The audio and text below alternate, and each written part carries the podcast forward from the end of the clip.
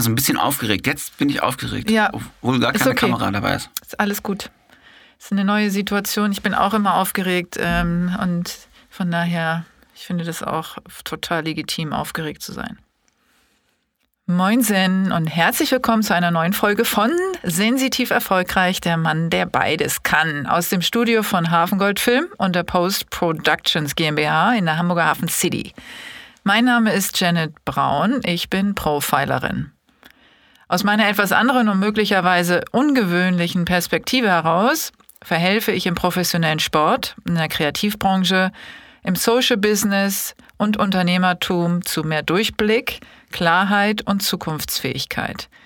Werte werden definiert oder neu definiert, die gelebte Kultur analysiert, Führung neu gedacht, eine echte Marke etabliert und authentisch mit Hilfe nonverbaler Kommunikation nach außen transportiert. Einzelpersonenpaare sind natürlich ebenso herzlich willkommen. Mehr dazu gerne auf meiner Webseite janetbraun.de. Dort findet ihr auch meine E-Mail-Adresse zu weiteren Anfragen.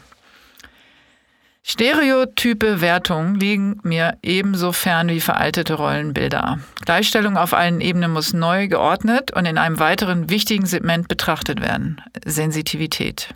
Ein bisher sehr weibliches Thema, sagt man so, obwohl die damit, verbundenen Wahrnehmungsattribute Männer ebenso betreffen. Sensitivität kennt keine Geschlechtertrennung. Wie zeitgemäß sensitiv begabte Menschen mit Fingerspitzengefühl, Besonnenheit, kreativen Lösungsansätzen und der Fähigkeit zur Abstraktion sind, wieso die Welt mehr darüber erfahren sollte und warum sie in Krisensituationen besonders gebraucht werden, möchte ich mit der Produktion dieses Podcasts darstellen und in die breite Öffentlichkeit tragen.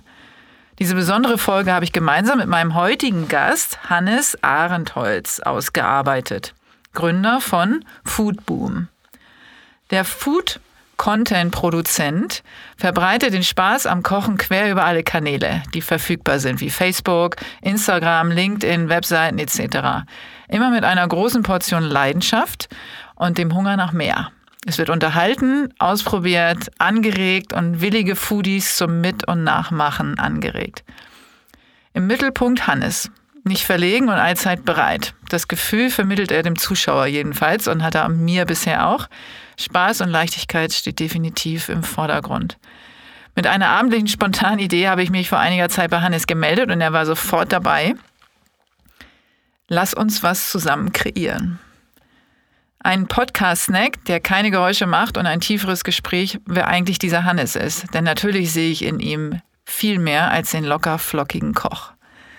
Und wir waren jetzt gerade bei ihm tatsächlich im Studio, also bei Foodboom zu Hause und haben einen Snack kreiert. Da erzählen wir auch gleich nochmal von, weil wir haben nämlich tatsächlich schon angefangen mit der Aufnahme im Van auf dem Weg vom Foodboom zu Hafengold hier ins Studio. Und das geht so fünf Minuten. Ihr hört dann Nebengeräusche so ein bisschen von, dem, äh, von der Straße, vom Auto, wo Hannes und ich schon mal anfangen, ein bisschen zu quatschen. So, Hannes, jetzt sind wir auf dem Weg. Wir haben ja beschlossen, dass wir so ein kleines äh, Zwischenschrittchen einplanen zwischen ähm, der Aufnahme sozusagen, der Filmaufnahme in deinem Studio, wo wir natürlich was ganz Tolles produziert haben, was wir gleich noch erzählen. Und sind jetzt auf dem Weg in mein Studio von Rotenburgs Ort sozusagen in die Hafen City. Also erstmal herzlich willkommen in meinem Podcast, Hannes. Vielen Dank für die Einladung, Janet. Vielen Dank. Also wir sitzen jetzt im Auto, im Van. Also wer diese Nebengeräusche hört, das ist, äh, ist das Auto, obwohl das ist recht leise. Ne? Das ist voll schön. Das summt so vor sich hin. Man, man wird es nachher natürlich hören. Ich äh, persönlich höre es jetzt gar nicht so genau richtig. Nee, eben. Aber wahrscheinlich ist es auch der erste Podcast im Fahrzeug. Vielleicht auch nicht. Ich Also weiß meine auf jeden Fall. Deiner auf jeden Ja, Fall. ja, also ich äh, habe ja vor, ganz viele Podcasts noch in dem Van aufzunehmen. Definitiv, aber das ist jetzt meine Premiere. Und ich freue mich, dass du mein Gast bist dafür. Und dass wir heute, wir verbringen ja fast den ganzen Tag zusammen, ne? Ja, also mehr ziemlich viel, weniger. ziemlich viel Zeit, absolut. Ja. Und äh, das ist ja jetzt so, so, ex, so richtig extern, extern dein erster Podcast. Das ist tatsächlich mein extern, extern erster Podcast. Ich hatte mal die Gelegenheit oder ich durfte einmal bei unserem Sektfrühstück von Foodboom äh, teilnehmen. Ja. Aber ich, von der eigenen Firma, einem Sektfrühstück, Podcast, Ist jetzt Ja. auch nicht so schwierig, ne? Also, oder war das auch aufregend? War das so aufregend wie das jetzt hier? Nö, da war also da fällt es mir relativ einfach, weil wenn es Sektfrühstück heißt, dann wusste ich ja auch sofort, äh, was ich mitzubringen habe. Und das war natürlich eine Flasche Sekt und die haben wir dann natürlich auch gebürtig geköpft in der Folge. Von daher, ähm, mit ein wenig Alkohol wird dir die Zunge auch ein wenig lockerer. Das ist wohl wahr. Also Alkohol haben wir heute noch nicht getrunken. Nicht Dafür haben wir was, was produziert gerade. Ähm, magst du mal erzählen, was wir gerade gemacht haben, was jetzt hier im Kofferraum drin ist, was wir in deinem Kochstudio gemacht haben? Ja, absolut. Und darf ich da nochmal äh, eine Runde vorspulen, wie es auch dazu gekommen ist? Ja, na klar, Oder sagen wir unbedingt. das erst später im Studio? Nee, nee, nee, kannst du auf jeden Fall jetzt schon erzählen. Ja, also nachdem du mich natürlich äh, angeschrieben hattest auf LinkedIn äh, mit der Anfrage eines äh, Podcasts oder ob ich dein Gast sein möchte, ähm, war ich erst äh, überlegt und dachte, hm, nein. Dann habe ich aber doch entschlossen, ach Mensch, aber deine Anfrage zu dem Thema Podcast Menü, Podcast Food äh, fand ich dann doch schon wieder sehr herausfordernd, weil tatsächlich, wenn man, man kennt das ja am Telefon, wenn man mit jemandem spricht und dann ist der oder diejenige auf der anderen Seite, dann ist das immer so ein bisschen unangenehm. Oder auch mal witzig, je nachdem. Aber die Aufgabe, die gestellt war, wirklich zu sagen, man kann essen, ohne dass es knuspert, räuschelt und man wird trotzdem satt. Das ist die Aufgabe gewesen und daraus entstanden ist ein Mikrowellenbiskuit mit Hummus. In Ja, zweierlei sogar. Zweierlei Mhm. In unterschiedlichsten Varianten. Ich konnte mich nicht entscheiden für die Farbe Gelb oder Rot. Vielleicht dann doch beides und auch noch Grün dabei und dann noch unterschiedliche Formen. Und wer mich kennt, der weiß von mir, dass ich Farben und Formen äh, über alles liebe. Genau, und da ist was ganz Leckeres entstanden. Und wir werden das gleich dann auch mal, wenn wir dann im Hafengoldstudio sind, werden wir das gleich auch mal probieren und mal gucken, ob ihr Hörerinnen da draußen was hört oder nicht hört, wenn wir essen. Weil das ist ja der ultimative Test. Ja, ich bin auch mal gespannt, ob, das, äh, ob der Plan aufgehen wird. Ja, also wir haben es natürlich schon probiert, also lecker ist es schon mal. Das ist, äh, das ist auf jeden Fall. Und äh, was jetzt ja ganz schön war, dass ich bei dir im Studio sein durfte, weil das ist jetzt so eine Kombi, die wir ja vereinbart haben, dass wir sowohl das Filmen normal bei dir im Studio, während du das herstellst, mit Rezeptangabe für die Hörerinnen und Schau Zuschauerinnen. Ja. Und, äh, und dann aber tatsächlich auch noch eine ganz normale Hörerinnenfolge aufnehmen. Und das ist ja auch so eine Kombi, also nicht nur erste Van-Aufnahme, sondern auch noch erste mit Videoaufnahme. Ja, erste Wenn-Aufnahme, erstes Podcast-Food. Äh, und dann noch, das wird spannend. Das, ich bin ganz gespannt, wie das, wie, das, wie das nachher äh, ausschauen wird. Ja, wir wollen auf jeden Fall ganz, ganz, ganz, ganz, ganz viel Feedback von euch haben. Nur, dass ihr das schon mal wisst, damit wir auch wissen, ob wir das irgendwann nochmal machen und mal gucken, was wir daraus noch entwickeln können. Also, wir sind jetzt da und das heißt, dass äh, wir gleich erstmal umziehen und dann hören wir uns wieder. Ciao, ciao. Tschüss. Und jetzt sitzen wir hier und machen einfach mal weiter. Und ich sage nochmal, herzlich willkommen, Hannes, im Studio von Hafengold und nochmal in meinem Podcast. Hi. Dann sage ich auch zum zweiten Mal Hi. Ist so schön, ne? dass wir jetzt tatsächlich, also wir haben äh, so viele Locations jetzt heute und das ist ja auch, äh, haben wir auch eben schon im Van auch schon drüber gesprochen, ne? dass das so ähm, schon auch Premieren sind, ganz viele für dich, für mich und, und das macht es so auch so einem wirklich besonderen Tag. Also für mich jedenfalls. Ich weiß nicht, wie du das empfindest. Sag jetzt ja, sag jetzt ja, ich auch, ich auch.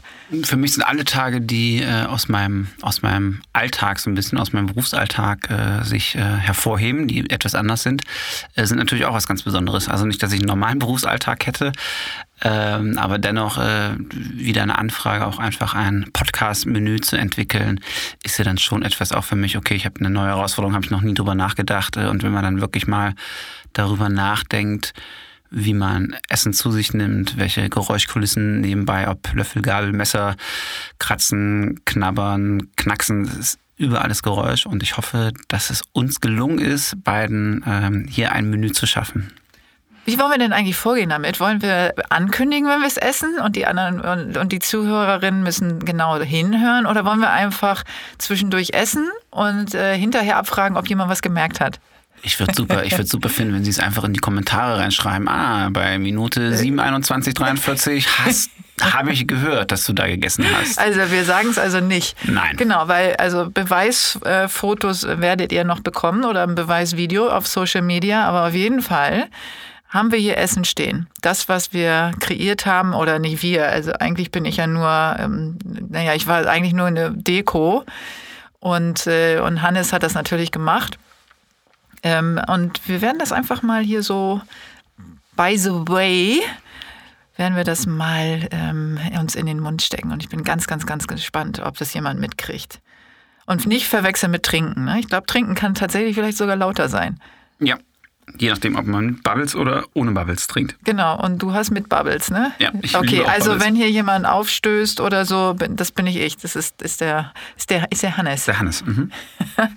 Und äh, was ich ja auch gut finde, ist, dass es nicht nur um Podcast-Food ging, sondern das war ja erstmal so meine Initialidee, sondern dass du auch gesagt hast, auch in dem ähm, Video, was gedreht wurde vorhin, was ihr natürlich auch euch angucken sollt, dann auf der Foodboom-Seite, also auf welchem auf, auf welcher Plattform auch immer. Das geht ja heute beides parallel dann online. Also nicht heute, heute, wo wir aufnehmen, sondern an dem Tag, den wir festlegen. Und das heißt, äh, dass es also auch ein gutes Food ist tatsächlich, wenn man mal Telefonkonferenzen hat oder ähnliches und wahnsinnig Hunger hat oder mal was länger dauert und man zwischendurch tatsächlich ähm, was essen kann, ohne dass das jemand merkt. Ne? Ja, oder genau, einfach, einfach am Telefon auch mal zu sich nehmen kann. Genau. Mhm. Jetzt habe ich dich aber auch eingeladen, äh, weil ich in dir ja noch was anderes sehe. Das habe ich ja schon angekündigt im Intro. Mhm. Für mich sind ja kreative Menschen auch äh, grundsätzlich schon, haben die eine Sensitivität oder bringen die eine Sensitivität mit sich, weil ich immer daran glaube, dass sie sonst nicht so kreativ sein könnten, wenn sie nicht ein, ein Einfühlungsvermögen hätten für Formen, Farben. Schön aufgegriffen. Sehr ja, schön aufgegriffen. genau, sehr schön aufgegriffen. Ich habe aufgepasst heute. Wir haben ja schon einen halben Tag hinter uns. Und aber auch eben Geräusche, Gerüche, Geschmäcker. Und vielleicht fangen wir mal da an, das, was ich aufgegriffen habe, was du nämlich vorhin erzählt hast, dass du so ein Farben- und Formen-Freak bist. Was heißt denn das? Ich glaube, es gibt, also es gibt ja so unterschiedliche äh, Hobbys einfach für, für, für jedermann, ne? Oder für auch äh, äh, jede, jede, jede, jede Dame da draußen. Äh, ob das jetzt ähm, Modellbahn ist, ob das jetzt, äh, was gibt es da noch so für Hobbys, die man hat? Ähm, Carrera-Rennbahn, ähm, Züge fotografieren, keine Ahnung, welche Hobbys es da draußen immer gibt. Meine Hobbys sind auf jeden Fall immer Kunst. Und das kann mal zeitgenössische Kunst sein, das kann aber auch mal Kunst äh, von, von, von morgen sein, das kann Street Art sein, es kann Graffiti sein, äh, auch, weiß ich nicht, Skateboardfahren ist eine Art der Kunst, also Kunst, also, also all die Formen und Dinge, die mir in meiner Jugend einfach bei zur Seite standen, ähm, die habe ich heute noch nicht abgelegt und dementsprechend beschäftige ich mich auch äh, damit und ich freue mich einfach äh, an dem Anblick äh, ob das jetzt eine spezielle Form ist, ob das kann auch ein Gebäude sein, wo ich einfach sage, wow, okay, welcher Architekt hat sich das denn einfallen lassen? Ähm, oder kann auch einfach ein, ein angeschwommenes Boot sein, was da seit 15 Jahren irgendwo äh, auf einer Insel verrottet. Und ich frage, und dann denke ich einfach so, wow, äh, was ist die Natur dann einfach so mit dem, ne? Das klingt ist total banal. Oder ich mache einen Alsterspaziergang ähm, und laufe um die Alster und sehe auf einmal aus einem gewissen Winkel denke so, hm, du müsstest eigentlich mal ein äh, Gericht entwickeln, was nachher genauso aussieht wie, wie gerade dieser Moment. Also unterschiedlicher Schilf, dann ist da eine Suppe drin, dann gucken Steine davor. Das bewegt mich einfach. Also ich versuche all das äh, quasi auf dem Teller nachher wieder zu spiegeln. Das ist ja dann nochmal eine ganz andere Ebene, die du da dann erschließt. Ne? Das heißt also nicht nur, dass du es wahrnimmst und schön findest, sondern auch überlegst, wie kann ich sowas kulinarisch auf den Teller bringen? Das ist ja spannend. Ja, ja, total, total. Also jetzt ohne, ohne dabei so voll durchzudrehen und irgendwie 82 Arbeitsgänge zu brauchen, bis ich das irgendwie präsentiere, sondern wie schaffe ich es und wie schaffe ich es auch vor allen Dingen äh, unseren äh, Fans oder auch den Leuten, die einfach auf unsere Website kommen, zu sagen, okay, ey, ihr schafft das da draußen, ihr könnt kochen. Ähm, und klar, wenn ihr heute äh, lieber noch eine Tiefkühlpizza euch in den Ofen haut. Ähm, aber den Weg dorthin, wie entsteht denn überhaupt eine Tiefkühlpizza? So, den kann ich euch aufzeigen. So, dann schneidet ihr heute vielleicht mal ein Stück Paprika auf und legt euch die da drauf. Übermorgen kocht ihr euch die Pizzasauce selber. Und in acht Monaten interessiert euch vielleicht der Hefeteig. Äh, und den macht ihr dann auch mal selber, um einfach mal dieses Feeling dazu zu entwickeln. Wie entsteht etwas? Das ist die Aufgabe, die ich hinter Foodboom sehe ähm, mit Sebastian meinem äh, Geschäftspartner und Co-Gründer. Jetzt hast du ja auch mir erzählt, heute nochmal ein bisschen die Geschichte, und das möchten unsere Hörerinnen auch wissen, wie Foodboom eigentlich entstanden ist. Und das finde ich auch ganz, äh, ganz schön, auch weil das so widerspiegelt, was für eine Persönlichkeit du bist. Also, dass du eben eine sehr intuitive Persönlichkeit hast, die Entscheidungen tatsächlich auch aus dem Bauch raus treffen kann, nach einem guten Gefühl oder in einem guten Gefühl. Und das finde ich so schön, weil das ist so, hat so ganz viel mit Vertrauen auch zu tun. Ähm, in sich selbst vor allen Dingen. Weil wenn man jetzt, und da kommen wir dann später nochmal drauf, auf das, was Foodboom heute ist, Mhm. Und das hat ja ganz viel damit zu tun, sich was zu trauen und eben auch insbesondere sich selbst zu vertrauen und einem Gefühl zu folgen. Und vielleicht fangen wir aber mal am Anfang an und du sagst noch mal, wie Foodboom entstanden ist. Das ist schön, dass du mich das jetzt fragst, nachdem ich es dir auch schon mal erzählt habe. Aber klar, mache ich auf jeden Fall. Ja, weil meine ja. Hörerinnen haben ja vorher nicht zugehört. Deswegen ja, musst ist, du natürlich ist, jetzt ist, alles nochmal erzählen. Das ist absolut richtig. Ich mache ähm, ich mache so ein bisschen kürzer. Also äh, erstmal vielen Dank für, also jetzt kennen wir uns, äh, glaube ich, vier oder fünf Stunden. Ähm, also jetzt so live vor Ort. Und ich bin ein absoluter Bauchmensch. Und ich äh, treffe heute noch Bauchentscheidungen und das werde ich auch in meinem Lebtag nicht ablegen und auch nicht ablegen wollen, äh, ist total wichtig, auch wenn man mal einen Bauchklatscher hinlegt. Äh, man steht einfach trotzdem wieder auf und äh, macht weiter. Und jetzt zurück zu der Frage. Ich habe Sebastian vor gut acht Jahren kennengelernt auf einer, auf einer Foodmesse äh, hier auch in, in Hamburg. Und wir beide sind unterschiedlicher denn je.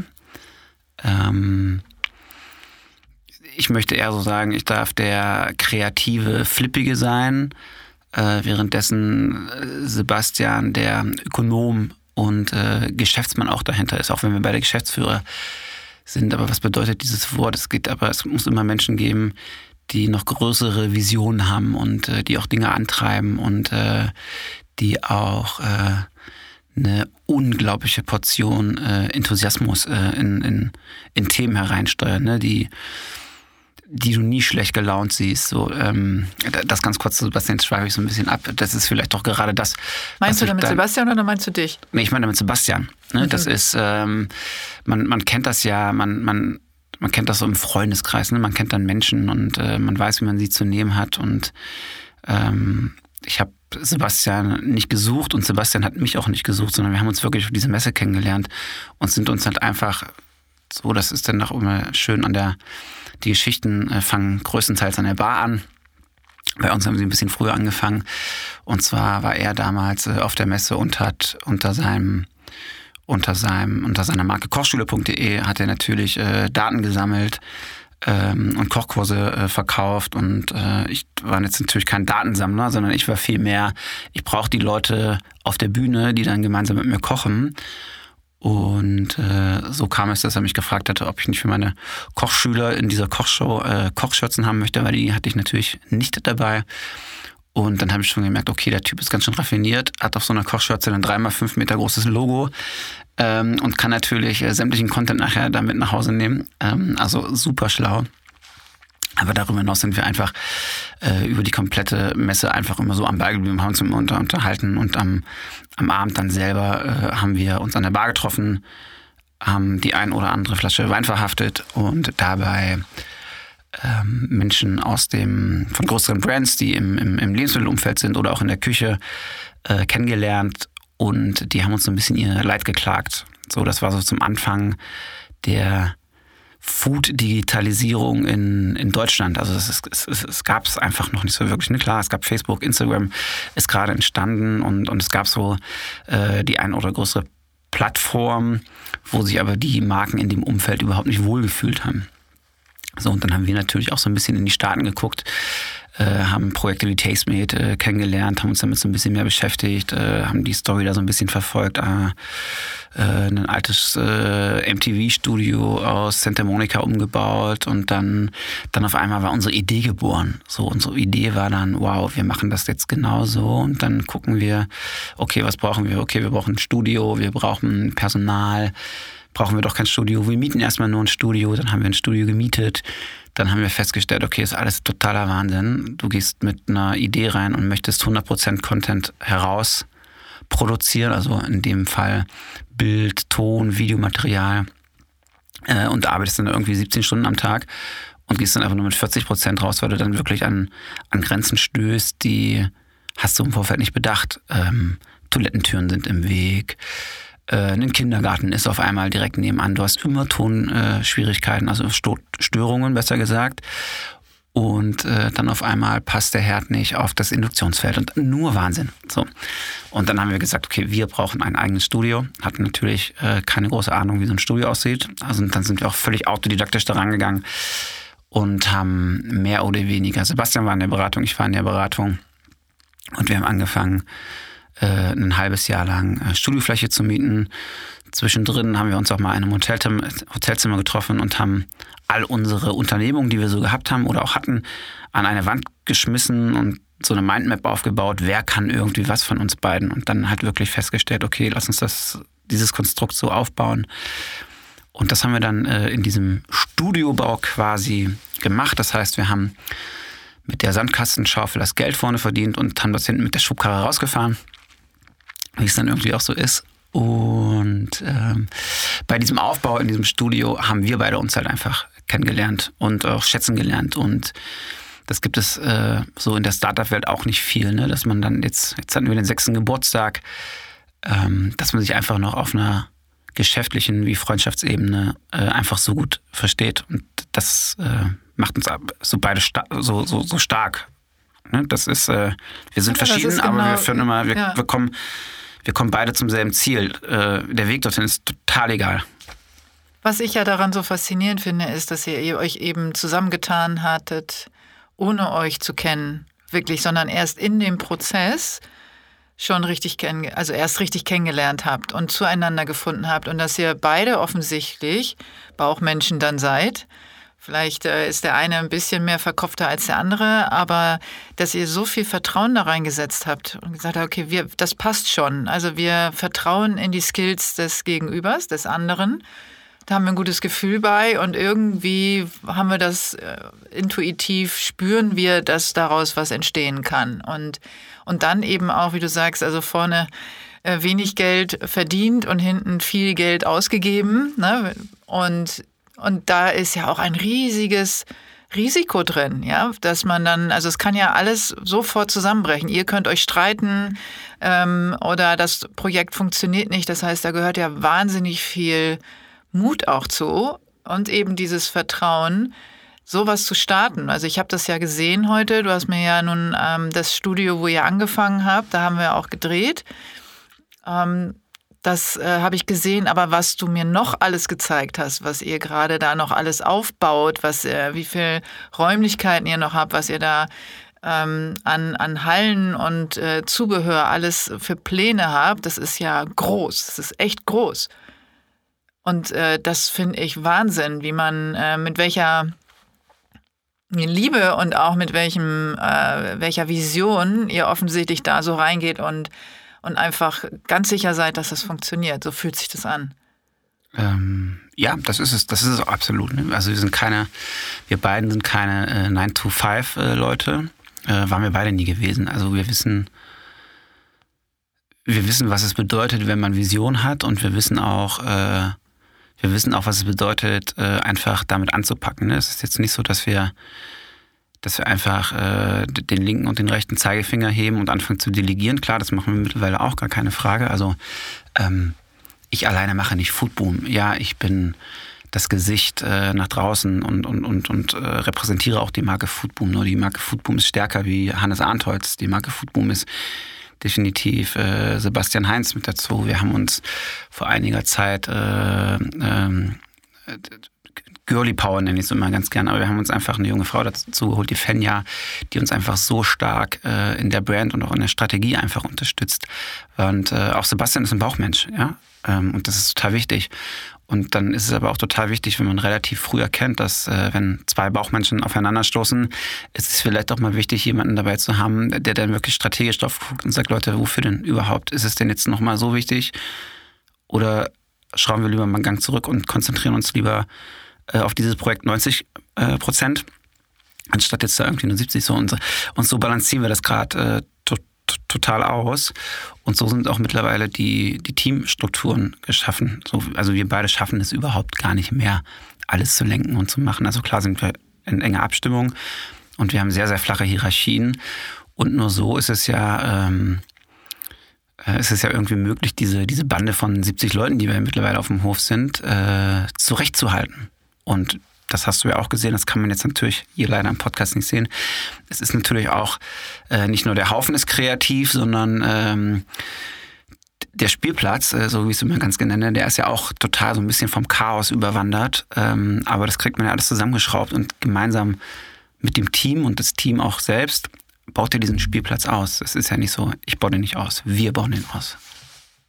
Ja, du hast es auch ganz schön, weil ich hab, äh, saß ja sozusagen an dem großen Familientisch, den habt ihr ja zusammengezimmert aus den Resten oder aus dem, was ihr vor Ort gefunden habt damals. Und ein großer, großer Tisch, wo du hast mir gesagt, den hast du dir immer gewünscht, wo alle dran Platz finden. Mhm. Und dann habe ich gesagt, es ist äh, die Familie dann daran Platz nimmt. Und du hast gesagt, ja, es war damals noch Familie, wo alle um diesen Tisch passten. Und jetzt ist es aber eine Bande, weil ja. es sind so viele, und da gehören ja auch, und das fand ich auch ganz schön, irgendwie die Nachbarn dazu, ne? weil es ist ja in Rotenburgs Ort, ähm, in, einer, in einer Straße, in einer Umgebung, die, wo der ein oder andere sich nicht so schnell hin ähm, verläuft, sage ich jetzt einfach mal so. Ne? Beschreib mal, also was geht da so ab bei euch in der Nachbarschaft und, äh, und was für ein Verhältnis pflegt ihr da? Die Billstraße hat den Ruf, dass äh, sie in Afrika bekannter als der Kiez ist. Ich glaube, so würde ich mal einsteigen. Ähm, das hat einfach damit zu tun, dass es in der Billstraße total viel Import-Export-Geschäft wird, beziehungsweise Exportgeschäfts, glaube ich, würde es mehr treffen. Und äh, es sind ich habe mich noch nie davor in meinem Leben damit beschäftigt, aber wie viel Haushaltsauflösung es überhaupt in einer Großstadt gibt, ne? Und wie viel davon vielleicht auf der Deponie landet oder nochmal sortiert oder halt auch einfach in dem riesen LKW irgendwo ankommt. Ähm, und das findet in der Billstraße statt. Und ich selber habe, bevor wir äh, in die Billstraße gezogen sind, habe ich auch in Rotenboxort gelebt und keine 600 Meter Luftlinie. Und dann habe ich mich total gefreut äh, zum Besichtigungstermin und habe gedacht, krass, wo ist das denn? Und ich habe da mittlerweile vier Jahre gelebt. Ich selbst war vorher noch nie in der Billstraße. Und für mich hat es sich so ein bisschen angefühlt, als wenn ich in Thailand irgendwo auf einmal in so, in so, Hinterhöfen bin, auf so einer großen Straße und äh, ich wusste überhaupt nicht, wo ich hingucken soll. Kaufe ich jetzt ähm, was Buntes, Elektronisches? Kaufe ich jetzt, wer zum Teufel verkauft Maniok auf der Straße? Ähm, mitten, mitten in Hamburg? Oder äh, warum sind denn hier 300 Matratzen übereinander gestapelt? Also was passiert denn überhaupt mit dem ganzen Kram? Ne? Autoverkäufer, Fahrradverkäufer. Also es gibt ja an der Billstraße nichts, was es nicht gibt. Ähm, und deswegen war auch meine Einladung an, an, an dich, äh, wenn du denkst, das kann ja nicht sein, dann bist du genau richtig. genau, das war ein guter Hinweis, ja. auf jeden Fall. Ich bin ja angerollt gekommen mit Technikköfferchen von der S-Bahn-Haltestelle. Mhm. Bin dann also einen Teil der Bildstraße erstmal entlang gewandert ne, und war also von dir auch vorbereitet. Und, aber das ist schon spannend, aber ich fand das halt besonders schön, ähm, wie ihr dann versucht, euch da auch zu integrieren in dieses, in, in das Umfeld. Ja, und das ist ja, das ist ja dann einfach, man, man sagt immer so, du hast es eben gesagt, äh, Kreativität. Ne? Also ich finde, Kreativität ist so ein, ist so ein langgezogenes Wort manchmal. Ne? Man verbindet das immer irgendwie sofort mit Kunst, aber äh, es ist ja auch eine gewisse Kunst, äh, mit, mit Menschen umgehen zu können. Oder man muss auch mit Menschen umgehen können. Und ähm, von Tag eins an war es uns, uns mega, mega wichtig, die Nachbarschaft auch einfach mit äh, in das hineinzubeziehen, was wir da machen. Und äh, unsere Vermieter, die sind äh, afghanischer Herkunft. Ähm, das ist der Jamal und der Monte. Und dann gibt es immer noch den großen Baba, das große Oberhaupt. Und äh, wenn man heute mit ihnen redet und, und mir Jamal sagt, ey, ganz ehrlich, wie ihr auf den Hof gekommen seid, du mit deinem angesprühten VW-Bus, äh, mit deiner Kappe auf halb neun äh, und ihr erzählt, was ihr vorhabt, dann haben wir, also wir haben überlegt, ob wir euch die Fläche äh, zur Vermietung geben. Und dann äh, wart ihr mit dem ersten Raum fertig und dann hat es, und dann siehst du ja, du siehst ja den Menschen in den Augen an, ob sie, ob sie Freude tragen, ja, oder ob da einfach eine gewisse Leere hintersteht. Und da war einfach so eine Freude drin, dass wir etwas aus, auf, auf deren Flächen gemacht haben, was einer Katalogwelt ähnelt. So hat er es dann immer beschrieben. Ihr habt ja hier was produziert, was, das sieht man ja nur in so einem, in so einem, in so einem Mode-Weltkatalog. Also die haben doch überhaupt gar nicht unser Geschäft verstanden, dass wir jetzt die dachten, wir würden dann ein Restaurant aufmachen wollen. Ähm, aber es war überhaupt noch nicht klar, denen zu vermitteln, dass wir einfach über Social Media Dienste, über den Aufbau von Reichweite, dass wir nachher über äh, über das reine Publishing und über das Werbegeschäft äh, und über auch die Produktion von Content im Video- und im Fotobereich, ähm, dass wir damit unser Geld verdienen. Das war denen äh, überhaupt nicht bewusst. Ich glaube, auch heute müsste man noch mal ein bisschen tiefer mit denen ins Gespräch gehen, dass sie es verstehen. ja. Ja, aber es ist ganz schön. Ich kam ja auch auf den Hof und, äh, und ihr habt, weil ihr gerade ja umbaut, war der Eingang äh, nicht ganz klar. Und es war sofort ein Nachbar zur Stelle, äh, der mir gesagt, der sofort erkannt hat, offensichtlich, dass ich zu euch will und, äh, und, äh, und hat mir den Weg dann sofort gezeigt. Ne? Und hat gesagt, hey, ja, nee, da bist du falsch, du musst darum und so. Nee. Und ich so, nee, in die Richtung, und er so, nee, in die andere Richtung und so und da lang. Und also es war so ähm, aufeinander aufpassen. Und das hast du ja auch gesagt, dass die Nachbarn auch äh, ein Auge drauf haben und auch deinen äh, Vater äh, in den, fast in die Mangel genommen hätten, ne? weil der mal unangekündigt da war am Wochenende. Ne? Ja, sie hatten ihn sogar schon in der Mangel, beziehungsweise sie haben auch gar, ihn gar nicht mehr vom Hof fahren lassen.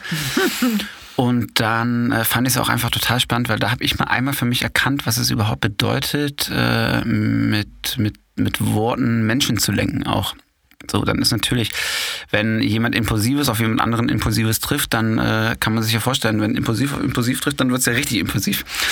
Und so war auf einmal mein Nachbar und auch mein Vater, die waren halt, also holla die Waldfee. Also Gott sei Dank haben die sich noch nicht geprügelt. Ähm, aber da mal ganz kurz schlichtende Worte äh, zu, zu finden. Das, da haben vier Worte äh, gereicht. Äh, sorry, ganz kurz, mein Vater. Äh, dann war das schon gegessen. Dann wussten die, okay, alles klar, ist Familie. Und dann hat sich der Nachbar total entschuldigt bei mir, äh, weil er nicht wusste, dass das mein Vater ist. Ich wiederum habe mich bei dem Nachbarn entschuldigt, äh, dass ich meinen Vater nicht angekündigt habe. Ähm, beziehungsweise habe mich dann noch bei meinem Vater entschuldigt, dass ich äh, nicht gesagt habe, okay, stell dich einmal kurz vor. So, das sind ja auch, so, da denkst du ja auch nicht dran. So, du siehst es in dem Moment, wo du dann auf den Hof gefahren kommst und denkst, okay, was ist denn hier los, hoppla, dann verstehst du es relativ schnell. Ähm, das zeigt halt einfach nur, man kann nicht alles bedenken. Ja, aber es zeigt vor allen Dingen äh, diese sich auch für, für andere verantwortlich fühlen. Das finde ich das Schöne daran.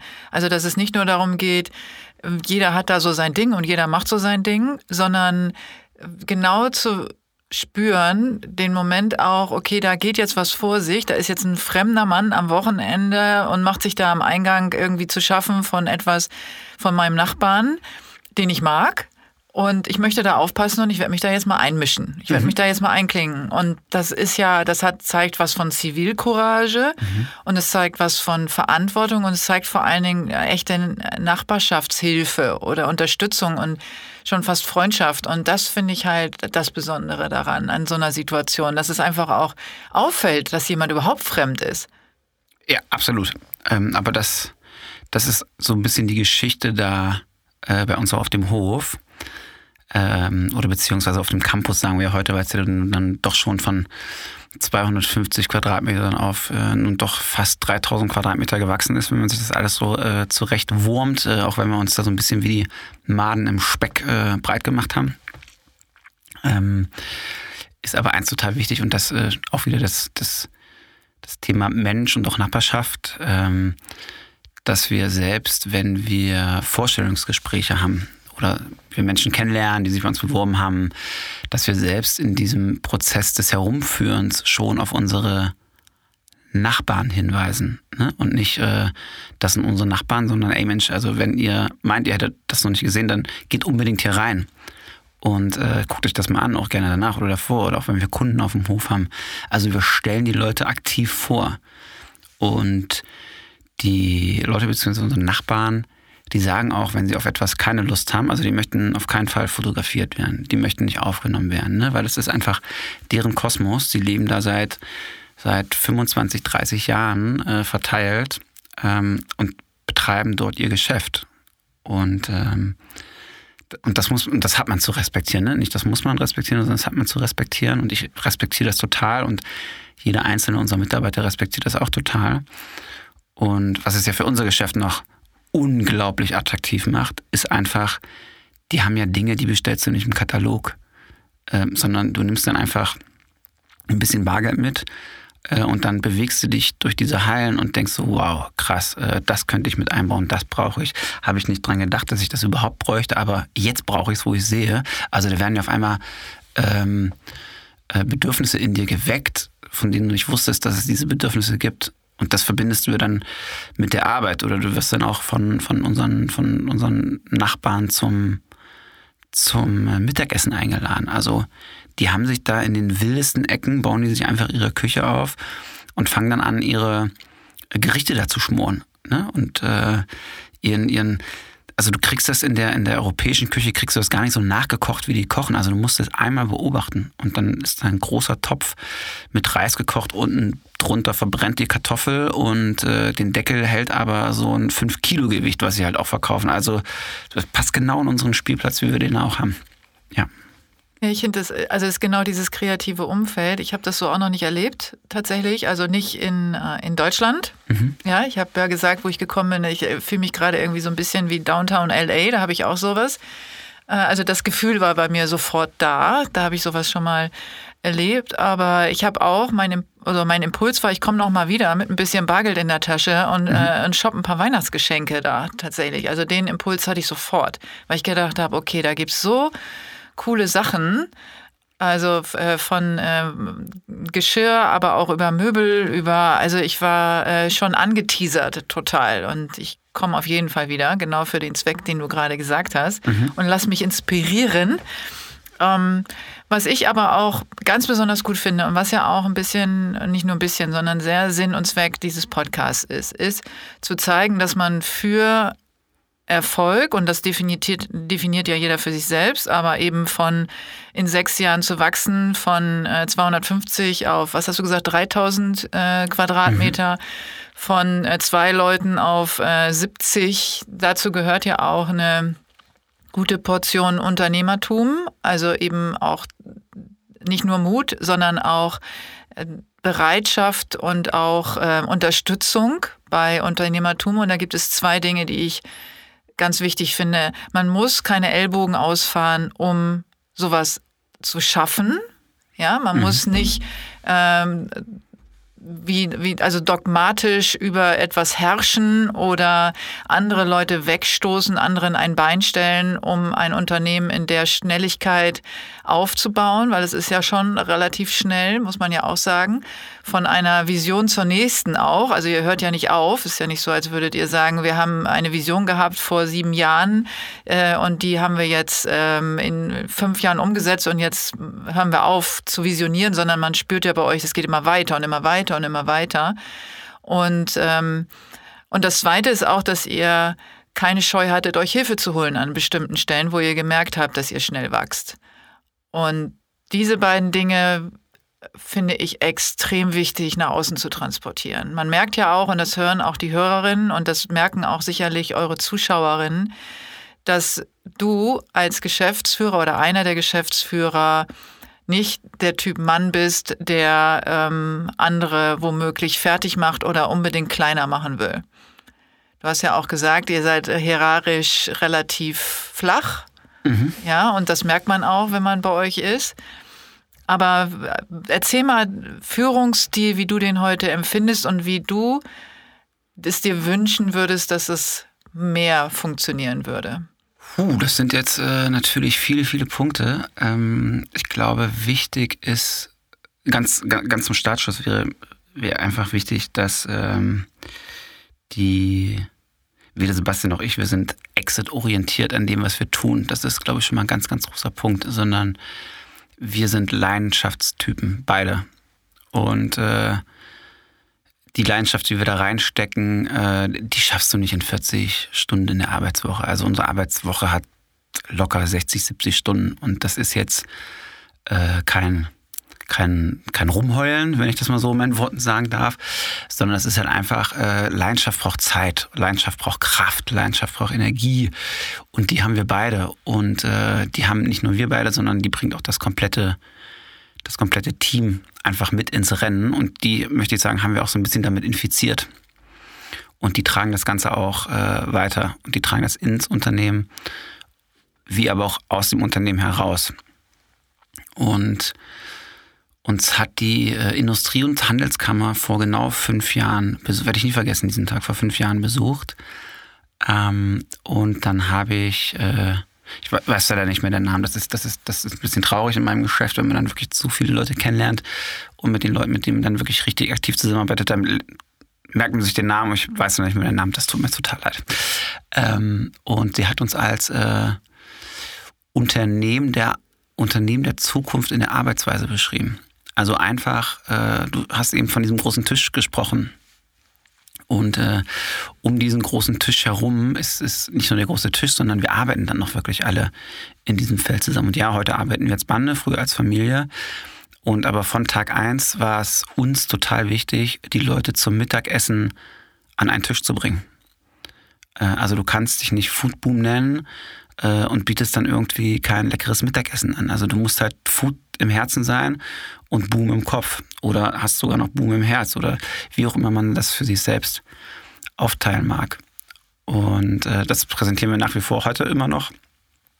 Und ähm, genau wie du, also was bedeutet Erfolg? Ist, ist es, sind wir jetzt erfolgreich, weil wir 70 Mitarbeiter haben? Sind wir erfolgreich, weil wir 3000 Quadratmeter haben?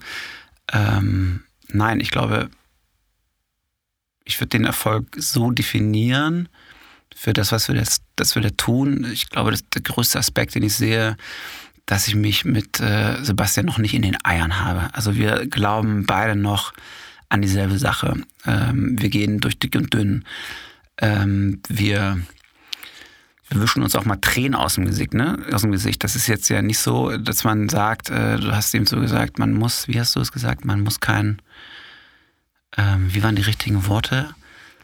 Äh, ja, du musst nicht mit Ellenbogen genau, richtig. oder ein Bein stellen, ne? Anderen Bein stellen, ja. um dann erfolgreicher zu sein. Jetzt so, jetzt so in dem siebten Jahr würde ich mir wünschen, dass ich an der einen oder anderen Stelle so eine gewisse Teflon-Beschichtung mal gehabt hätte, wo dann einfach auch ähm, die ganze Kacke, die auf einmal, ne, nicht, dass man so sagen darf. Also jeder weiß das, was einfach, was auf einmal da ist, äh, wenn man, wenn man so einen Mob auf einmal anführen muss ähm, das machst du ja nicht von heute auf morgen, das musst du ja lernen.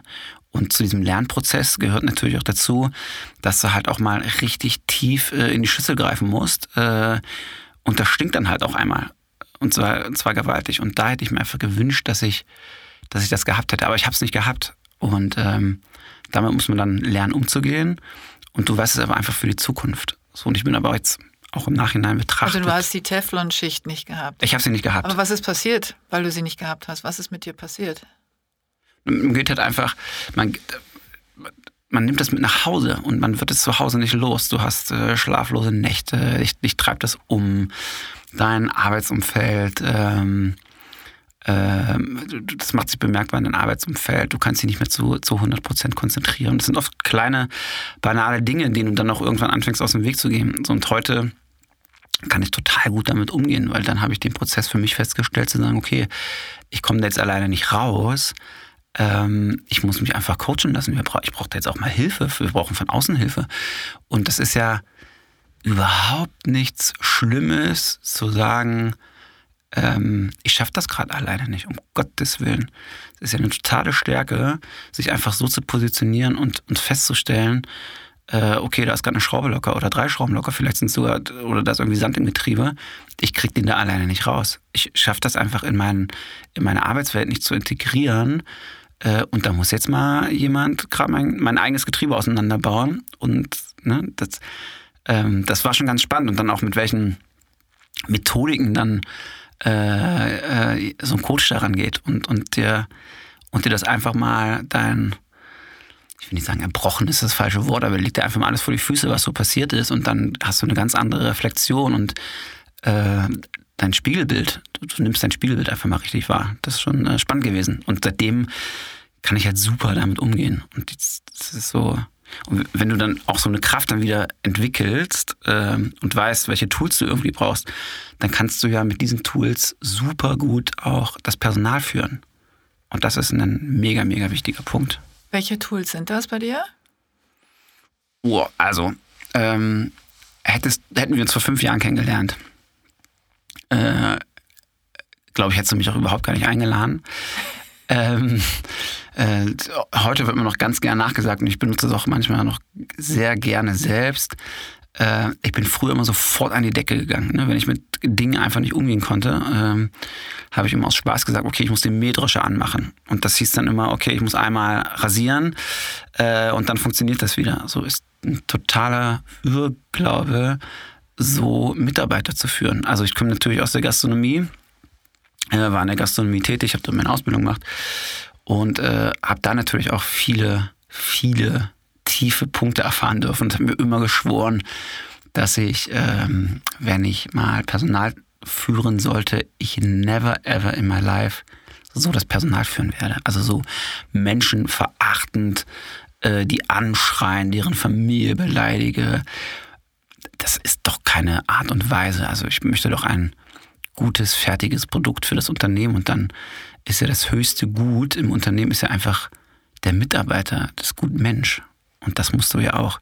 Also sollst du jetzt nicht streicheln und jeden Tag sagen, wie schön, dass du hier bist, aber äh, schreib dir doch einfach per WhatsApp einen Geburtstagsgruß und lass ihm doch wissen, dass er hier an diesem Unternehmen teil hat. Äh, oder äh, gib ihm Aufgaben und die Aufgabe muss alleine erfüllt sein. So, das ist, und lass ihn Fehler machen. Ganz großer Punkt, lass ihn Fehler machen. Und äh, auch dank äh, Fenja mit unserem Team und Sebastian haben wir irgendwann für uns äh, einen Weg gefunden, wie wir eben diese Mitarbeitermotivation und auch Mitarbeiterführung im Unternehmen darstellen. Und äh, äh, jeder kennt ja das Chamäleon und das ist ja nun wirklich überall äh, anpassbar. Und bei uns ist das aber äh, das Chamäleon in Form von Paul. Und äh, wir vergeben jede Woche einmal ein Team-Meeting. Also wir haben jede Woche ein Team-Meeting von einer Stunde. Dann kann jedes Team für sich präsentieren. Ähm, was es zu präsentieren hat, ist es kein Muss. Äh, wenn sie vor Herausforderungen stehen, wenn sie vor besonders großen Lösungen standen, dann präsentieren sie das einfach. Oder auch, wenn wir äh, aus dem HR-Bereich äh, Themen ankündigen, wie Zugänge, Abgänge. Oder auch einfach, wie jetzt mit diesem ganzen Wahnsinn, dieser äh, Pandemie umgegangen wird. Ne? Was sind unsere Vorsichtsmaßnahmen, Hygieneregeln? Äh, wie gestalten wir es in Zukunft? Äh, gibt es äh, ein besonderes Personal? Gibt es eine besondere Reportage? Ähm, und so reichen wir dann den Paul, das bedeutet für uns ähm, Persönlichkeit, authentisch, äh, unkonventionell. Und das L ist dann einfach so ein bisschen Lebendigkeit, also so eine Hands-on-Mentalität, die auch wirklich jeder Mitarbeiter reinbringen sollte und auch darf. Und ähm, jeder Mitarbeiter, der ein Paul gekürt worden ist, darf den Pokal des Pauls oder der Pauline äh, beim nächsten Mal weitergeben. Und muss dann aber auch begründen, wieso, weshalb, warum, äh, welche besondere Situation dafür dazu geführt hat, dass jetzt der oder diejenige äh, dazu gekürt worden ist. Ein sehr schönes Modell für uns heute. Voll schön. Das ist richtig schön, weil es dann auch so eine, also nicht nur, man wird irgendwie von von, man kriegt mal Wertschätzung von der Geschäftsführung, sondern eben aus dem Team heraus. Und wenn mhm. man dann auch noch hört, wofür genau und das dann auch manchmal oder vielleicht sogar meistens einfach äh, charakterliche Dinge auch sein können. Ne? Es muss ja nicht dann sein, äh, wie man das so klassisch kennt, du hast eine Aufgabe besonders gut gemacht oder du hast einen Auftrag reingeholt und mhm. der bringt jetzt so und so viel Geld dem Unternehmen, sondern dass dann auch die Chance dafür besteht zu sagen, hey, äh, du hast dich super fair verhalten, ähm, mir oder dem Team gegenüber äh, und, äh, und hast damit gezeigt, dass du äh, mitfühlst oder was auch immer. Ne? Also da, mhm. ich glaube, da könnt ihr auch ganz viele Geschichten schon erzählen, ja. warum, wieso, weshalb jemand einen Paul bekommen hat, ne? Oder zum Paul oder Pauline gekürt ja. wurde. Ja, das kann ich mir vorstellen. Da wäre ich gern dabei, weil da gibt's äh, gibt's für jemanden wie mich dann ganz viele hm, fantastische Geschichten sozusagen, die ich daraus mhm. kreieren könnte und würde. Jetzt gibt es ja noch eine ähm, Figur, die auch mit P anfängt. Das habe ich rausgehört bei dir. Das ist der äh, Peter Pan, mhm. zu dem du in irgendeiner Form eine Beziehung hast. Was ist das für eine? Hm, ich glaube, das ist. Äh, also, ich beschreibe Peter Pan immer ganz gern für mich selbst. Mh, hm, weiterhin an Dingen zu arbeiten, die vielleicht noch gar nicht da sind. Also niemals aufhören, sich mit Dingen zu beschäftigen. Seien, es jetzt Rezepte, ist es äh, irgendeine kulinarische Art und Weise, ist es aber vielleicht auch einfach Kunst. Also das Gefühl, immer hungrig zu sein. Äh, das, also das eine ist, es darf niemals aufhören. Und das andere ist aber auch, ähm, dieses Thema, man sagt immer, man möchte nicht erwachsen werden. Ne? Also was bedeutet erwachsen werden? Ähm, ich möchte einfach immer für mich diesen, diesen, diesen jugendlichen Leichtsinn, ähm, den möchte ich einfach immer in mir tragen.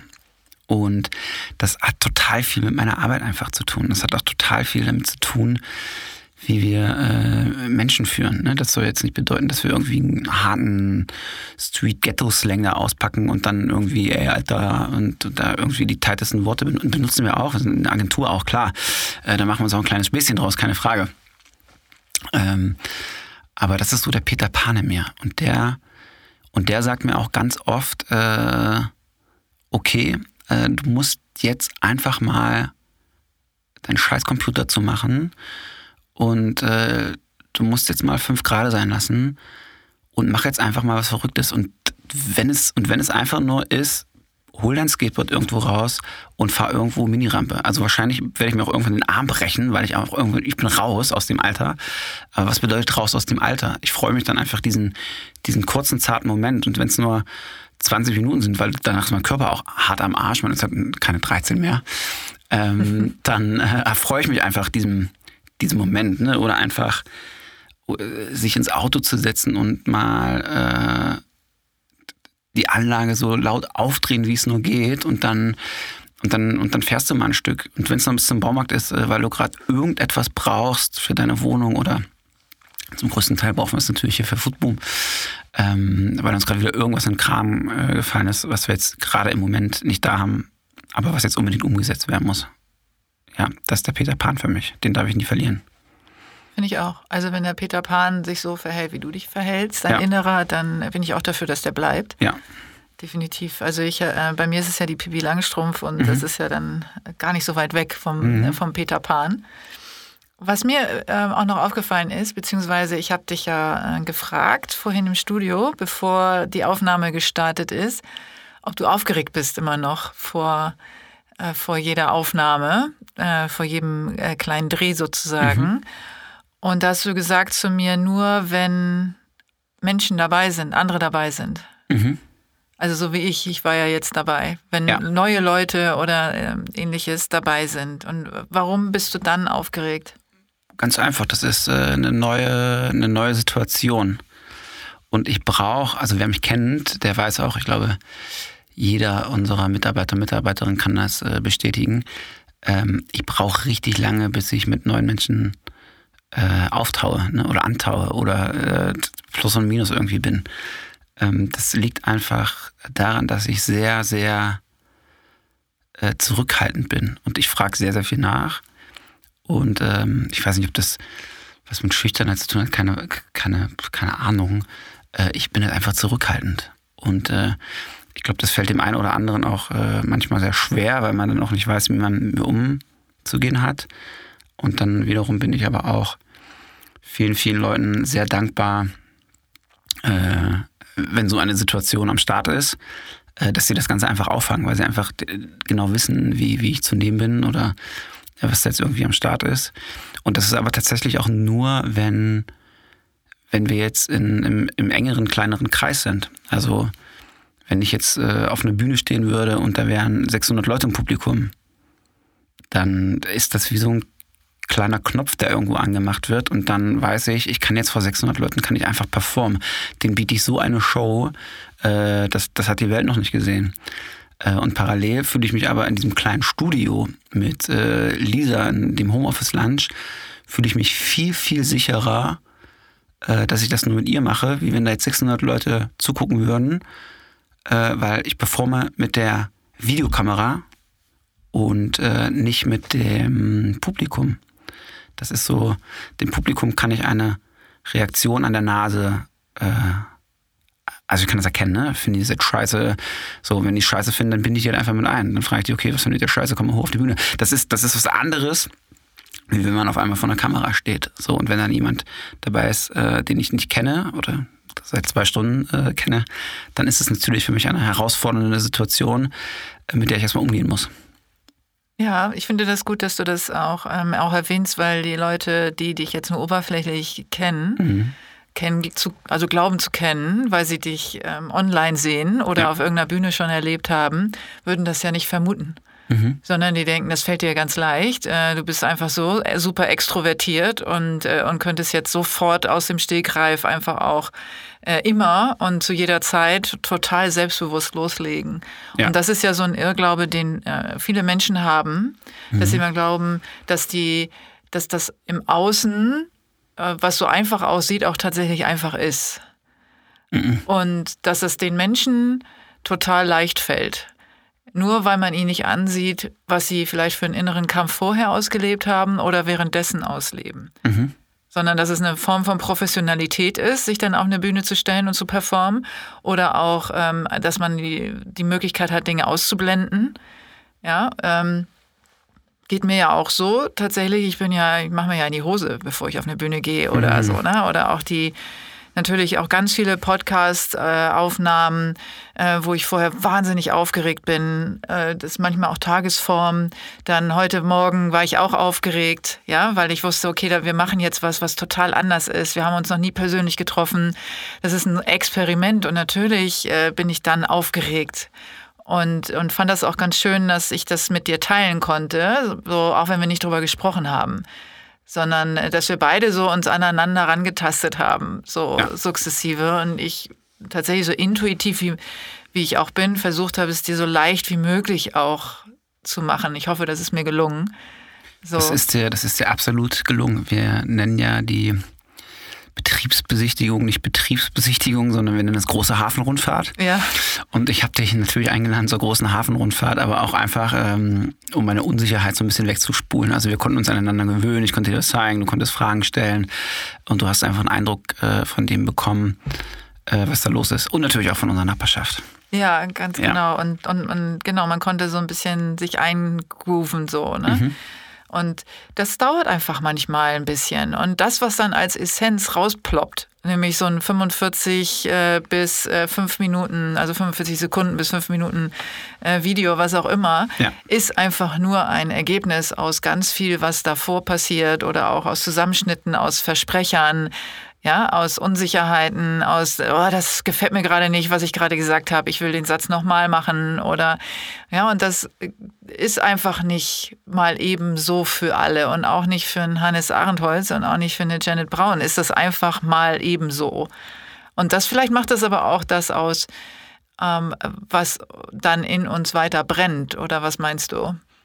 Mhm, es ist so ein, es ist so ein, äh, so ein kleiner Teilaspekt von dem, was, was das Ganze ja zu dem macht, was es irgendwie ist. Also ich stehe ich stehe total gerne vor der Kamera, ja, und dann muss ich aber auch der sein, der ich bin. Also ich kann mich da auch einfach nicht verstellen, wenn wenn ich Worte benutze, die vielleicht äh, jetzt irgendwie nicht so bodenständig sind, äh, wie äh, Rülpsen anstatt Aufstoßen, so, dann ist das halt einfach meine Sprache.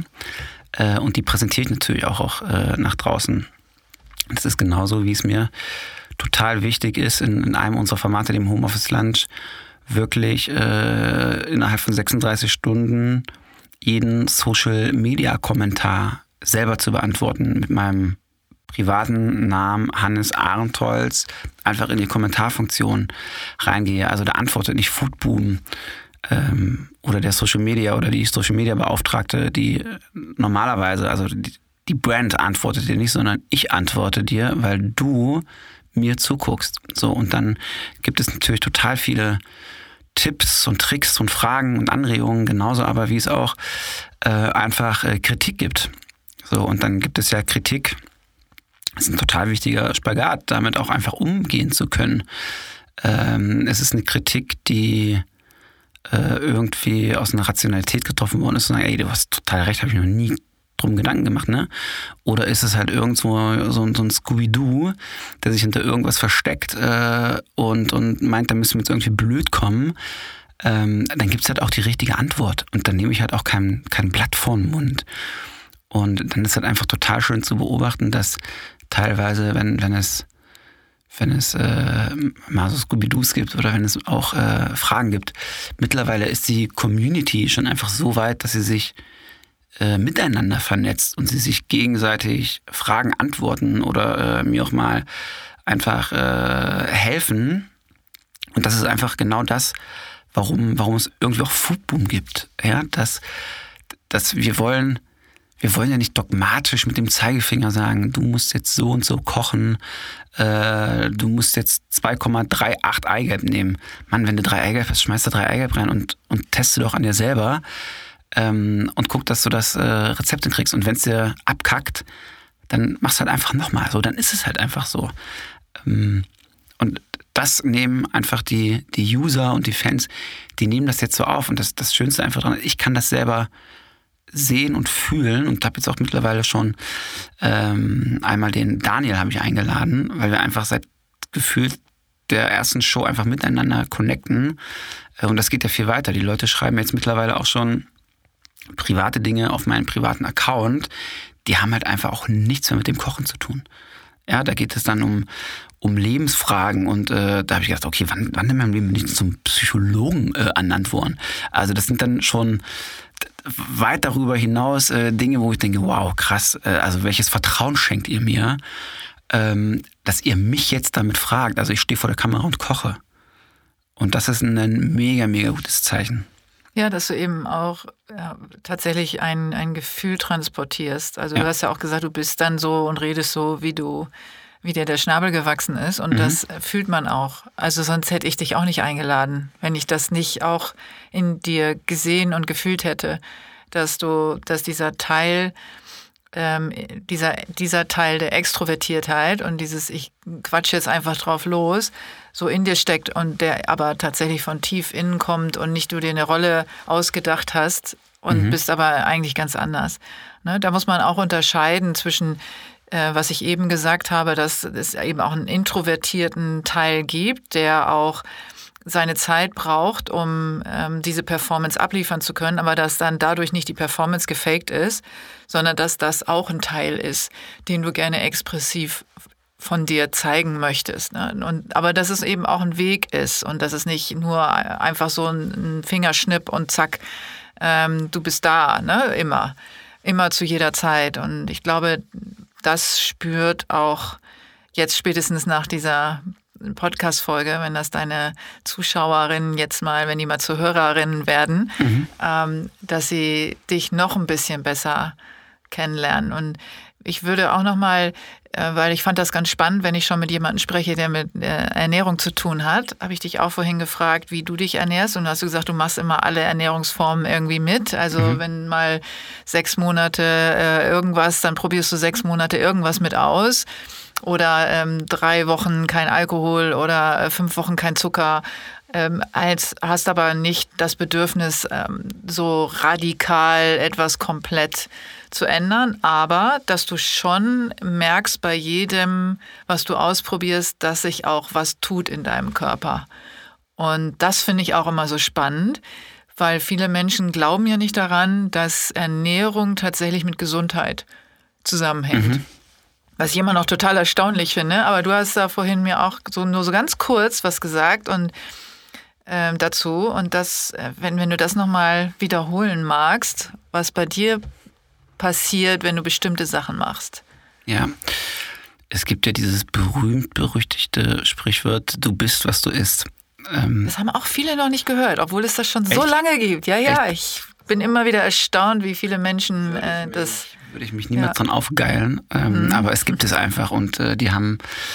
Äh, es, es, es, stimmt, es stimmt an diesem, du bist was du isst, es stimmt einfach so. Ne? Und ähm, genau, du hast mir von dieser Frage gestellt, wie ich mich ernähre. Und äh, ich kann mich von heute auf morgen kann ich mich einfach so ernähren, wie ich möchte, aber auch einfach, weil ich es weil ich's kann und weil ich weiß, wie man damit umgeht. Also ich habe jetzt ähm, die letzten 22 Jahre dreht sich, ist mein Lebensmittelpunkt das Lebensmittel. So, ich mache de facto nichts anderes wie kochen, Rezepte entwickeln, äh, mich äh, noch weiter bilden lassen zum, zum Diätkoch, um einfach auch so dieses gefährliche Halbwissen mal aufzugreifen welches Enzym spaltet überhaupt was im Körper. Also ich weiß halt einfach, wovon ich rede.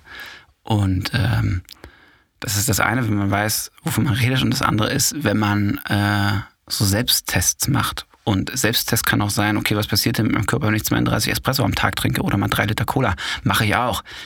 Ist halt nachher scheiße hinten raus, müssen wir nicht drüber reden. Du schläfst nicht und du hast Bauchschmerzen und was da noch alles passiert. So, aber auch parallel dazu kann ich auch sagen, ich ernähre mich jetzt eine Woche lang von Fleisch ähm, ich trinke eben keinen Kaffee mehr. Oder auch, das ist meine beliebteste Ernährungsform, ist einfach zu sagen, okay, äh, no alles.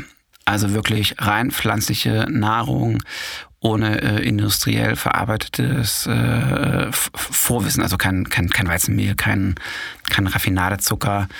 Und dann äh, hole ich mir einfach die, die, den Zucker der Frucht. Ne? Also klar süße ich dann irgendwie mit einer Dattel oder mit einer getrockneten Aprikose.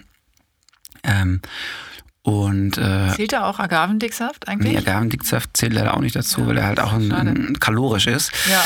Und ähm, also, also mach es aber einfach, ne? um Gottes mhm. Willen. So, da bin ich jetzt auch nicht dogmatisch, aber dann bin ich halt immer, also wenn dann extrem, dann richtig extrem und dann halt auch irgendwie nicht so Larifari, sondern knall ich halt einfach auch mal vier Wochen durch. Ähm, die ersten drei Tage sind immer sehr, sehr schwierig weil Entzug? Mein genau, also du hast dann du hast wirklich einen körperlichen Entzug. Mhm, so und ja. dieser körperliche Entzug macht sich dadurch bemerkbar, dass du äh, Kopfschmerzen hast, äh, dein Magen knurrt äh, nach immer ähm, und deine Laune ist halt beim Pegel minus 5000. So und das lässt du natürlich auch deine deine deine Umfeld, äh, deine Umwelt und dein Umfeld das, das spüren die natürlich auch. Und die ersten, jetzt mittlerweile ist es so, ich mache das immer einmal im Jahr, äh, dann kündige ich mich schon drei Tage vorher an, dass es passieren wird. dementsprechend, dementsprechend ist auch mein Terminkalender nicht so voll gerappelt, ähm, sondern erst immer danach. Und ähm, das macht es einfach spannend. Also wenn ich mich zum Beispiel nur von, von, von Fleisch oder Viehfleisch ernähre, äh, dann, dann ist es halt auch einfach so, dein Körper stinkt. So, der stinkt einfach, der stinkt aus jeder Pore. Ob das jetzt eine Schweißdrüse ist oder ob du irgendwie Bamba machen gehst, es stinkt halt einfach. Also machen wir uns nichts vor. Ernährst du dich da wiederum vier Wochen lang pflanzlich, nichts von diesen Gerüchen und du hast viel, viel mehr Vitalität. Du hast einen viel, viel ausgeglicheneren Schlaf. Du hast eine viel, viel höhere äh, äh, äh Konzentrationsfähigkeit. Das hast du halt, wenn du dir den Ranzen mit Zucker vollknallst und mit, mit, mit, mit Mehl und, und hast, hast du halt einfach nicht. So, und dann ist es immer ganz spannend. Die Leute glauben das nicht. Und ich versuche dann aber auch, viele Leute nicht davon zu überzeugen, indem ich dann sage, du musst es jetzt mal unbedingt ausprobieren und kochen. Sie machen es ja eh nicht. Sondern dann ist es vielmehr meine Aufgabe zu sagen, okay, ich koche euch das jetzt mal für drei, vier Tage vor, ist dann halt auch voll die Peitsche für mich selbst, weil du kochst dann einfach 16 Gerichte vor, die müssen geil aussehen, die müssen geil schmecken und die müssen halt auch vier Tage haltbar sein im Kühlschrank. Ähm, aber dann am Tag vier siehst du schon den, also nicht nur in den Augen, sondern siehst es auch schon so im Gesicht. Ja, und dann sagen sie, okay, krass, hätte ich nie gedacht, dass das funktioniert, aber ähm, ich koche mir jetzt mittlerweile auch Buchweizen-Porridge morgens zum Frühstück und lasse das Croissant und äh, den Osaf weg. Bäm, alles erledigt. Ja. Und dann muss ja jeder für sich selbst entscheiden, wie er, wie er damit umgehen möchte. Ne? Ist es irgendwie dem Tierwohl gegenüber, der, dem Naturschutz, da möchte ich mich überhaupt gar nicht einmischen. Das ist mir alles viel zu politisch. Jeder muss das für sich selbst entscheiden. Ich kann es nur aufzeigen. Ja, ich wünschte, dass, äh, dass, es, dass viel mehr Menschen sich einfach nur damit beschäftigen würden. Also das mhm. ist ja schon, also der Glaube daran hilft ja schon. Ja. Eine ganze Menge. Und wenn man dann, man muss es ja nicht jetzt 365 Tage lang durchziehen. Aber ich glaube schon fest daran, wenn man die Mehrzahl, wenn man zum Beispiel vier Tage es ein bisschen gesünder angeht, für mhm. sein, also immer individuell auf den Körper abgestimmt. Und du hast schon recht, also alles, was mit äh, tierischen Produkten zu tun hat, stinkt. Ja. Äh, ja. es ist einfach so, es kommt äh, aus allen Poren und äh, aus überall raus. Aber gut, wenn man nicht auf Fleisch verzichten kann, dass man zumindest sich überlegt, wie viel Fleisch man oder Fleischprodukte, da zählt ja auch eben Milch zu und so weiter, also Tierprodukte zu sich nimmt, ob man da Ersatzprodukte für das eine oder andere finden kann. Da gibt es einfach heute so, so, so viel, äh, was man einfach auch mal ausprobieren kann und wo man schon gar keinen Unterschied mehr schmeckt. Und wenn man es dann überhaupt mal fünf Wochen gemacht hat, dann hat man sich auch daran gewöhnt, an den vielleicht etwas anderen ähm, Milchgeschmack oder ähnlichem und aus äh, und Ersatzprodukte für tierisches Fleisch, dass man dann eben aber auch erst feststellen kann, was es mit einem macht. Und, äh, und ich als äh, Profilerin, für mich ist ja Haut äh, eins der Zeitungen, mhm. äh, die ich lese ja. bei Menschen. Und ich kann das ganz genau sehen. Und du siehst einfach an der Haut auch, welche Organe gerade echt zu kämpfen haben. Und das schlägt sich nieder. Und wie du es gerade gesagt hast, du siehst dann am Gesicht, was passiert. Und das ist genau das, was passiert, dass nämlich bestimmte Organe sich erholen dürfen. Und das zeigt sich eben nach einer Zeit auch im Außen, an der Haut, im Gesicht, dass diese Organe nicht mehr so gestresst sind. Das heißt, die Haut ent entstresst sich und entspannt sich. Und das ist ein ganz äh, spannender Aspekt und ganz viele Krankheiten oder ganz viele ähm, auch schwere Krankheiten können durch eine ähm, etwas abgemildetere Ernährungsform zumindest aufgehalten werden oder sogar rückläufig werden. Und ich wünsche mir sehr, dass sich einfach mehr Leute damit auch beschäftigen und das einfach mal ausprobieren, einfach mal ein bisschen experimentieren, zumindest offen dafür sind. Absolut. Es gibt viel zu entdecken und zu schmecken. Ja, ja, ganz genau. Und äh, ihr habt ja auch viele vegane Sachen ne, bei euch, äh, bei Foodboom, mhm. ne, viele vegane Rezepte und so. Und da gibt es ja ganz, ganz tolle, leckere Sachen. Äh, die man da auch mal ausprobieren kann. Also zumindest vegetarisch natürlich sowieso, aber auch eben vegan. Und ihr habt ja auch, du hast erwähnt, dass ihr mittags zusammen esst. Das tut ihr ja heute noch. Also mhm. Also nicht nur, wo ihr noch um diesen Familientisch herum gepasst habt, sondern auch heute noch. Um 13 Uhr gibt es Essen. Richtig, 13 Uhr ist der Tisch gedeckt. Genau, und, äh, und es gibt hauptsächlich vegane Küche, weil die meisten deiner Mitarbeiter sich vegan ernähren. Ne?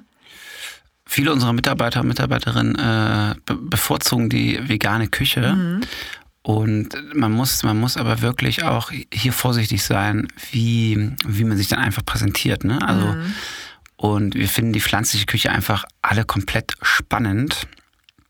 Und von daher haben wir uns für den Weg der pflanzlichen Küche entschieden und versuchen aber dabei jetzt nicht unbedingt auf Analogprodukte umzustufen, ja. und, äh, sondern vielmehr einfach wirklich ähm, also mach doch einen Sonnenblumenhack. So mhm. funktioniert ja auch. Oder mach eine, mach eine Linsen-Bolognese. Funktioniert ja auch. Ähm, und man erkennt dann immer an den Leuten, die jetzt doch viele Fleisch essen, äh, die sagen, wow, krass, hätte ich nicht gedacht, dass das, dass das so schmeckt. Ne? Was aber nicht bedeuten soll, dass wir natürlich aus unseren äh, Rezeptproduktionen, also wir machen so im Monat um die 350, 400 Rezepte. Also da, da wird natürlich viel gekocht, da wird viel gebacken und da wird auch vieles zum Mittagessen mit dazugestellt. So, also wir schmeißen das ja nicht weg, um Gottes Willen. So, und dann haben wir natürlich, also ihr könnt euch ja vorstellen, dann nur, oder wie, wie Rezepte du ja kochen musst, um auf 350, 400 äh, im Monat zu kochen. Und natürlich produzieren wir im Sommer äh, die Gans für Weihnachten. So, man ist ja immer so ein, so ein halbes Jahr im Voraus. Oder man produziert die Weihnachtsbäckerei bereits im August.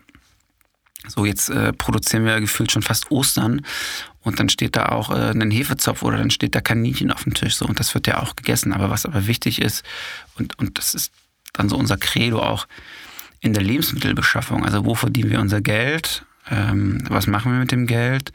Und wie gehen wir auch einfach mit dem Thema Nachhaltigkeit einfach um. Und das ist ja nicht, du kannst ja nicht einfach in die Hände schnipsen und sagen, ey, von heute auf morgen sind wir nachhaltig. Das ist auch ein ganz, ganz böses Wort äh, in dem Sinne, wenn du es einfach benutzt, sondern welche Möglichkeiten haben wir? Und wir haben damals das Team gefragt, warum wir auch einmal auf dem Thema vegan hängen geblieben sind. Äh, wie gehen wir mit dem Fleischkonsum um? Und die haben gesagt, okay, wenn Fleisch, dann nur gutes Fleisch und äh, dann lasst uns einmal im Monat Fleisch essen. So, also wir, kaufen einmal im Monat Fleisch ein und da habe ich auch einen Fleischdealer, mit dem arbeiten wir auch zusammen äh, und dann kaufen wir da halt Fleisch ein. Ob das jetzt äh, irgendwelche besonderen Bratwürstchen sind, ob das jetzt irgendwie ein halbes Rind ist, aus dem wir irgendwas machen, aber dann kaufen wir es ein und wir wissen, äh, was wir dann damit tun oder beziehungsweise auch in der Lebensmittelbeschaffung allgemein gucken wir natürlich auf äh, Regionalität äh, und gucken, dass äh, wir äh, Obst und Gemüse einfach hier aus dem nahen Umfeld, auch Milch oder auch Käseprodukte einfach äh, aus dem nahen Umfeld so von 100, 120 Kilometer einfach einkaufen können. Ja. ja, und dass ihr das auch, dass ihr versucht auch die Müllproduktion möglichst gering zu halten. Ne? Das hast du ja auch gesagt, dass ihr natürlich das zum Essen dazustellt, also dass das, was äh, produziert wird, auch dann zur Verfügung gestellt wird und dass ihr zum Wochenende hin auch das dann aufteilt, dass die Leute sich das mit nach Hause nehmen, damit es nicht übers Wochenende vergammelt und dann am Montag weggeschmissen werden muss. Genau, zum Wochenende, ja? wie aber auch äh, also hast du ja wahrscheinlich auch gesehen, auch einfach unter der Woche. Also mhm. wenn, wenn jetzt wirklich viel da ist, äh, dann nehmen die Leute sich das einfach mhm. mit. Darf ich bei euch anfangen? Ich lade Nur wegen dem Essen will ich, ich auch. dich gerne ein, sobald wir fertig sind mit allen Baumaßnahmen. Und dann machen wir erstmal eine, eine ordentliche Sause. Ja, eine Esssause. Ja. Genau, ich esse ja so gerne. Und apropos Essen, also ich weiß nicht, äh, ob ihr mit, ob ihr mitgekriegt habt. Also ich habe auf jeden Fall ganz schön viel gegessen, äh, die ganze Zeit, wenn ich nicht gesprochen habe und wenn Hannes gesprochen hat. Bin ganz gespannt, ob ihr da irgendwas gehört habt. Weil wir sind nämlich jetzt am Ende, lieber Hannes. Mhm. Und eine Sache würde ich gerne noch, ob du Lust hast, das den Hörerinnen mitzugeben. Wie wünschst du dir, Unternehmertum in der Zukunft? Von welcher Sichtweise aus betrachtet? Aus äh, unserer Sichtweise oder aus der Sichtweise? Gesellschaftlich. Also was würde der Gesellschaft an Unternehmertum gut tun? Was wäre die positivste Entwicklung für alle aus allen Perspektiven? Oh, wow, das ist aber mal eine Frage. Ja, voll. Zum Ende nochmal haue ich nochmal einen raus. Ja ich glaube, viel, viel passiert da schon. Also die Unternehmen, mit denen wir zu tun haben, das sind äh, große, äh, das ist aber auch der gesunde Mittelstand und das sind aber auch viele Startups. Und was ich mir wünschen würde wollen, ist jetzt, glaube ich, nicht unbedingt das unternehmerische Verhalten nach außen hin. So, das kann ich nicht beeinflussen. Was ich mir aber wünschen kann, ist einfach, dass so eine so Verhaltensgrundsätze von so einem Start-up manchmal so einem Großen auch gut tun würden. Und da geht es total viel um, um Austausch, um mal Dinge machen lassen, und eben nicht einfach irgendwie alles irgendwie in eine gewisse Skalierung reinzuhauen und dann irgendwie, was ist der Profit in bla bla bla. Ja, das ist sicherlich wichtig, keine Frage. Aber wichtig ist es auch mal, einen Bauchklatscher zu machen. Das ist ganz wichtig im Unternehmertum. Und dann wieder hoch auf den Dreier und nochmal neu testen, ob der Saldo mit dem Körper klappt. Ich glaube, das würde ich mir für viele Unternehmen wünschen, weil das macht jetzt nicht das Unternehmen aus, aber das macht für die Mitarbeiter total viel aus, die in dem Unternehmen arbeiten. Ich glaube, das wäre ein wichtiger Punkt. Mhm. Schönes Bild. Ja. Ja, also du hast ja auch vorhin, also heute äh, Vormittag, wo wir uns unterhalten haben, hast du eben auch, und das hast du auch am Anfang hier erwähnt, über die Fehlerkultur gesprochen. Mhm. Dass du findest, dass, äh, dass es wichtig ist, dass man Fehler machen darf. Und das ist halt eben mit diesem Bauchklatscher äh, gemeint, ne? denke ja, ich mal. Genau.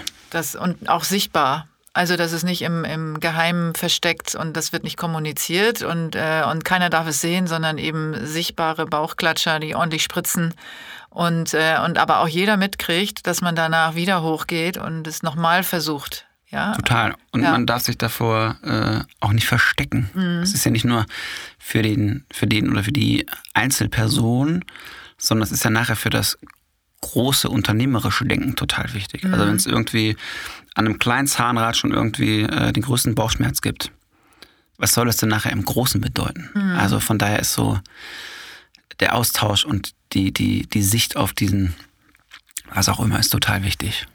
Ja. Sehr schön. Das, äh, ich, also ich möchte auch, dass es so wahrgenommen wird, dass also Food Boom ist zwar, also es hat mit Kochen zu tun, es hat mit Essen zu tun, es hat was mit Kreativität zu tun und es hat aber eben auch, und zwar in großem Maße mit Unternehmertum zu tun. Und nicht alle ähm, Unternehmen, die jetzt äh, äh, mit, mit starken Hierarchien operieren, dürfen sich Unternehmen nennen, sondern, äh, sondern Unternehmertum heißt aus meiner Perspektive auch, alles im Blick zu behalten und vor allen Dingen alle Menschen im Blick zu behalten. Und das hat Hannes, äh, glaube ich, ganz, ganz gut jetzt in dieser Folge auch beschrieben, wie die damit umgehen, er und sein Partner. Und ich hoffe, dass ihr da draußen ein, äh, eine große Freude hattet, zuzuhören, aber vor allen Dingen auch dann zuzuschauen, wie dieser kleine Snack entstanden ist. Also wir haben ja diese Kollo Kollaboration äh, zwischen äh, Ton und ähm, Ton und Bild und deswegen schaut und hört euch alles an und dann habt ihr auch ein gutes Bild davon, wer ist eigentlich dieser Hannes Arendholz. Und in diesem Sinne, Hannes, ganz vielen Dank, dass du mit mir diese Reise heute angetreten bist. Ich wollte gerade sagen, ich muss noch auskauen, aber das hat ja niemand gehört. vielen Dank, vielen Dank für die Einladung. Ich bin gespannt. Ähm, hey, und wer Lust hat auf das Rezept, einfach auf foodbook.de. Richtig. In diesem Sinne, tschüss. Tschüss.